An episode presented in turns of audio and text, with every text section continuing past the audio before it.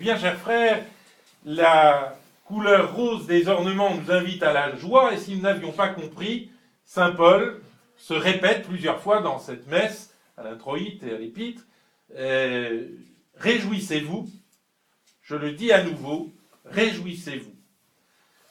Comment comprendre cette invitation à la joie? Moi j'avoue que plus j'avance en âge, et vous voyez combien je suis déjà chenu, plus j'avance en âge, plus je trouve cette invitation à la joie un peu désagréable. On est tous ensemble et on va se réjouir. Qu'est-ce que ça veut dire? Bah, A priori, pas grand-chose. En tout cas, il faut faire attention que euh, ce ne soit pas euh, quelque chose de purement mécanique. Il ne s'agit pas de cela. Il ne s'agit pas non plus, et je crois que cette circonstance de le rappeler, je voudrais le rappeler, il ne s'agit pas non plus de faire la fête. Vous avez euh, Noël affiché partout, vous avez des lumières partout, vous avez euh, toutes sortes de sollicitations commerciales partout, et on vous dit il faut faire Noël. Vous connaissez cette expression atroce, il faut faire Noël. Pourquoi il faut faire Noël? Ben, Parce que Noël n'est plus aujourd'hui une fête spirituelle et que ça, ça devient finalement une fête de la consommation et on va faire Noël, et puis on va faire la fête éventuellement. Euh, tout ça n'a pas beaucoup de sens. En réalité, qu'est-ce que c'est qu'une fête? Là, je vais dire une banalité, mais dans toutes les civilisations, une fête, ça a toujours été quelque chose de sacré. L'étymologie même du mot le dit, puisque dies festus, dies festus en latin, c'est le jour faste. C'est le jour qui est marqué pour le sacré. Et pour nous, je dirais si Noël a un sens, c'est d'abord parce que c'est une fête du cœur.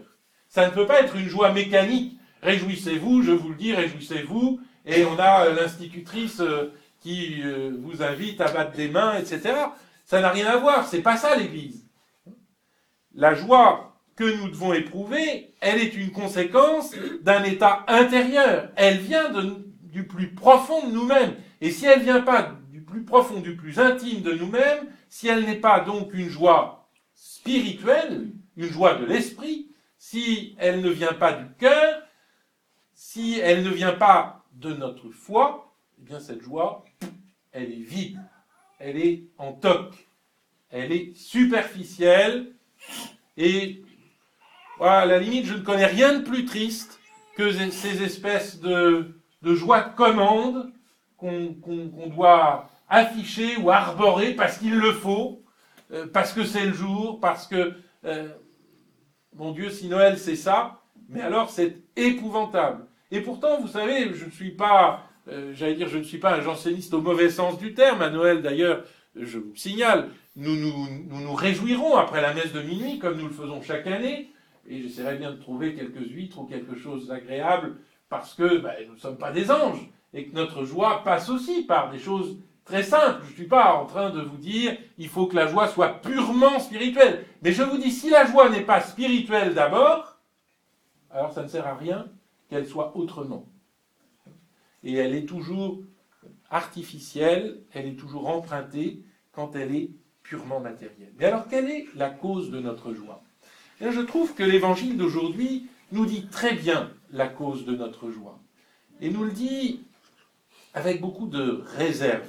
D'ailleurs, c'est ce à quoi nous invite Saint Paul déjà dans l'épître, puisque vous avez entendu, réjouissez-vous, je vous le répète, réjouissez-vous, que votre mesure, que votre retenue soit connue de tous les hommes. Donc, c'est une joie mesurée, une joie retenue, j'allais dire peut-être une joie grave, qui nous vient eh bien, qui nous vient tout simplement de notre Seigneur Jésus-Christ. Seulement, nous sommes tellement habitués au Christ, nous sommes tellement habitués à avoir le Christ dans notre univers personnel, peut-être, que, sauf ceux d'entre vous qui ont été baptisés récemment, et il y en a, que nous oublions la, la beauté du Christ. Et vous voyez avec quelle solennité dans l'Évangile on vient demander à, Jean le Baptiste, Qui êtes-vous? Et Jean répond Non, non, non. Je ne suis pas, je ne suis pas, je ne suis pas un prophète, je ne suis pas... Euh, mais alors, qui êtes-vous? Je suis la voix de celui qui crie dans le désert, préparez les chemins du Seigneur. Et qu'est-ce que ce chemin? Au fond, si vous voulez, c'est le tout début de l'évangile de Saint Jean. Hein. et c'est admirablement écrit, dire, pour nous mettre en appétit. N'oubliez pas que le temps de l'Avent, c'est le temps de l'appétit spirituel, le temps du désir de Dieu, je crois vous l'avoir déjà exposé ici.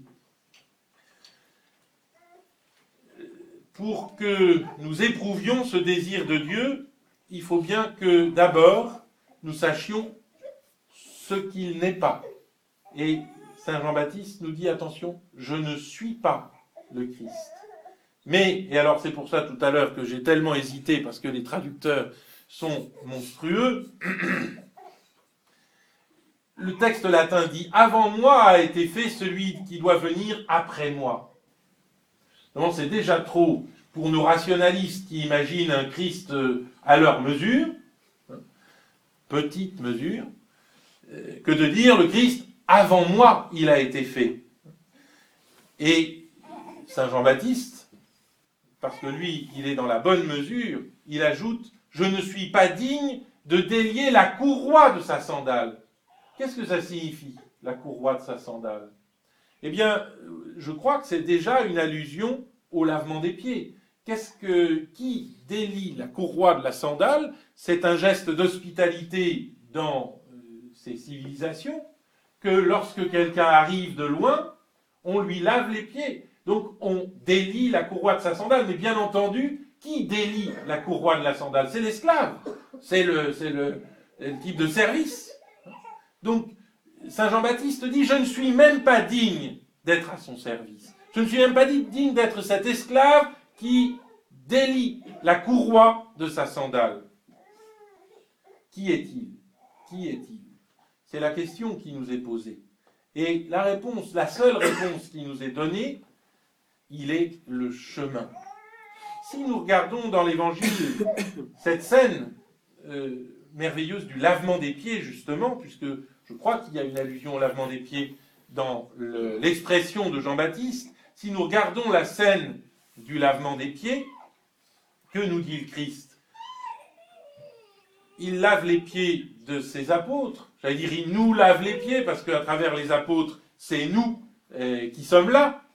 Et que dit-il? Vous m'appelez maître et seigneur, et vous dites bien, car je le suis. Si donc moi qui suis maître et seigneur, je vous ai lavé les pieds, il faut que vous vous laviez les pieds les uns aux autres. Ce, sur quoi je voudrais insister, c'est sur le début de cette euh, formule. Vous m'appelez maître et seigneur, et vous dites bien, car je le suis, maître et seigneur. L'expression le Seigneur est une expression très importante dans la Bible. Elle renvoie euh, à la divinité du Christ. Vous savez, euh, nous, on a tendance à lire le Seigneur avec nos lunettes médiévales et à voir dans le Seigneur, dans mon Seigneur, un titre simplement de courtoisie, de, de, politesse. Lorsque le Christ dit Vous m'appelez Maître et Seigneur, on n'est pas au Moyen Âge, il, parle avec les mots de ses auditeurs, et ce mot, le Seigneur, c'est un mot très important dans la Bible. Lorsque les Juifs voient le tétragramme sacré, les quatre lettres qui signifient Yahvé ou qui signifient Jéhovah, peu importe d'ailleurs, parce qu'ils ne prononcent pas ces quatre lettres. Ils ne disent pas Yahvé, ils ne disent pas non plus Jéhovah, ils disent le Seigneur. Donc, Adonai. Lorsque Christ s'appelle lui-même le Seigneur, eh bien, il se donne le plus grand titre qui puisse être. Quelle est la cause de notre joie? C'est qu'un homme puisse dire Je suis le Seigneur, vous m'appelez le Seigneur, et vous dites bien, car je le suis. Dans, tous les actes des apôtres, d'ailleurs, c'est le nom courant qu'on donne à Jésus, le Seigneur, vous regarderez. Et euh, ce nom signifie eh bien, que Dieu est devenu l'un d'entre nous. que Dieu est venu jusqu'à nous, qu'il a ouvert une voie qu'on n'imaginait pas. Est-ce qu'on peut imaginer un rapport avec Dieu Je dirais sur Dieu, on peut dire quantité de choses. La seule chose qu'on peut dire avec certitude, c'est que tout ce qu'on en dit, bah, on n'est pas très sûr. Hein. Comme dit saint Augustin, si tu l'as compris, ce n'est pas Dieu que tu as compris. Eh bien, Dieu vient jusqu'à nous. Dieu se fait homme, il ouvre un chemin. C'est ce chemin que Jean-Baptiste vient préparer, vient annoncer. Ce chemin nous permet à nous, en sens inverse, de revenir vers Dieu. Parce que Dieu s'est fait homme, nous pouvons, nous, aller vers Dieu. Nous pouvons nous considérer comme fils et filles de Dieu. Nous pouvons non pas seulement rêver à l'immortalité, vous savez, comme euh, Descartes qui croyait, le philosophe Descartes qui croyait que les progrès de la médecine allaient pouvoir euh, le rendre immortel. Bon, ben on voit évidemment la médecine prolonge, mais ce n'est pas la médecine qui nous fait participer à l'éternité de Dieu. Le salut nous vient du Christ. Et au fond, c'est cette bonne nouvelle du salut qu'il faut encore et toujours que nous nous répétions à nous-mêmes et qui est la cause de notre joie. Si nous sommes heureux, ce n'est pas pour des raisons extérieures, pour telle ou telle circonstance extérieure de notre existence, et peut-être même que du point de vue des circonstances extérieures, notre existence n'est pas très gaie. Peut-être même que du point de vue des circonstances extérieures, si nous sommes, ne serait-ce que si nous sommes sensibles au temps qu'il fait, eh bien, dehors, nous pouvons dire que le temps qu'il fait dedans n'est pas, pas optimum, n'est pas merveilleux, que tout ça est un peu froid. Mais, mais si nous nous en tenons à notre foi, eh bien nous savons où nous allons. Nous savons quel est notre chemin. Nous savons pourquoi nous sommes là. C'est ce que nous appelons le salut. Le salut, ce n'est pas l'homme qui peut l'apporter. D'ailleurs, Jérémie dit au chapitre 17, Malheur à l'homme qui se confie dans l'homme. L'homme qui se confie dans l'homme, il n'est pas sauvé. L'homme qui se confie dans l'homme, ça va peut-être durer un peu, mais ça durera toujours moins longtemps que les impôts, parce qu'avant, il y aura quelque chose qui va faire que ça ne durera pas. Malheur à l'homme qui se confie dans l'homme. Jésus-Christ est cet homme nommé salut, et cet homme qui nous apporte une joie profonde, une joie intérieure, parce qu'il nous permet de comprendre quelle est notre, notre identité.